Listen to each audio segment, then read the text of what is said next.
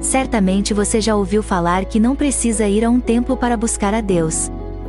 E que Deus se busca em qualquer lugar. Debaixo de uma árvore, dentro do quarto, dentro do carro, na praia e etc. Claro que muitas pessoas que falam isso é só uma desculpa para não fazer parte de um grupo. Mas, que tal tornar isso uma prática comum em sua vida? Onde não há limites para você estar com Deus. Estamos orientando todos aqueles que querem se tornar um verdadeiro cristão livre. Aprenda como ler e entender a palavra de Deus, como se aproximar de Deus em oração e encontrar o conforto da alma.